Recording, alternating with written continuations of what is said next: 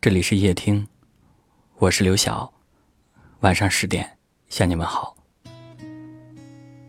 看到一段话说，失恋最可怕的地方，不是失去了那个人，而是失去他的同时，还带走了你爱的能力、信心和勇气。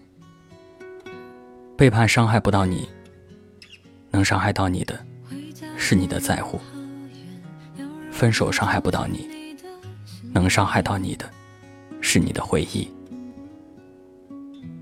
无疾而终的爱情，伤害不到你；能伤害到你的，是你过去对爱情的期望。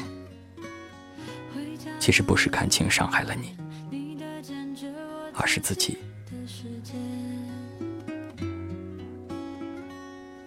其实仔细想想，失去能有多可怕？无非就是少了一个可以一起吃饭的人，无非就是从前两个人走的路，变成了你一个人走，无非就是天凉了自己加衣，晚睡时自己熄灯。可这些在你拥有之前，你也是自己这样经历过来的，不是吗？所以他的离开，并没有让你真的失去一些什么，你只是回到了原本的生活，虽然有些孤单。有些寂寞，但还是会有开心在其中。所以，假若有一天，当你回头发现他离开的时候，请不要难过，就让他去找属于他的幸福吧。而你，也要学会擦干眼泪，勇敢地追寻自己的未来。恋人之间最好的默契，不是死缠烂打，而是及时分开了。我们也依旧能够成为自己想要成为的人。愿我们都记得曾经爱过，愿我们想起时都问心无愧。愿你未来的日子不再惆怅，也愿我不再回头，